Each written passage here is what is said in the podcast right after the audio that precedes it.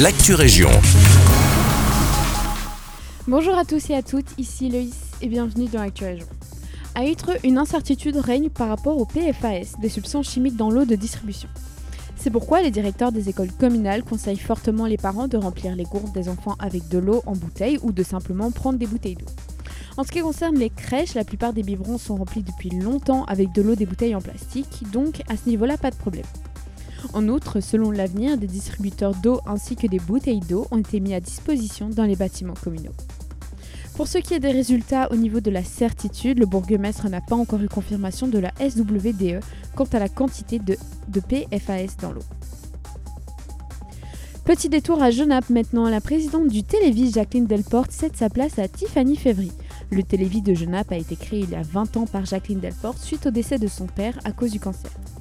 Elle a donc voulu se mobiliser afin de récolter des fonds pour la recherche nationale. Dernier point maintenant sur la ville de Cours-Saint-Etienne. Le futur projet d'une cyclostrade va être financé 100% par la région Wallonne afin de, prôner une mobilité plus douce. Cette cyclostrade de la vallée de la Dille reliera Cours-Saint-Etienne et Wavre et l'ouvrage sera réalisé par la province du Brabant Wallon. Les travaux débuteront normalement dans le courant de 2024. C'est la fin de cette Actu Région.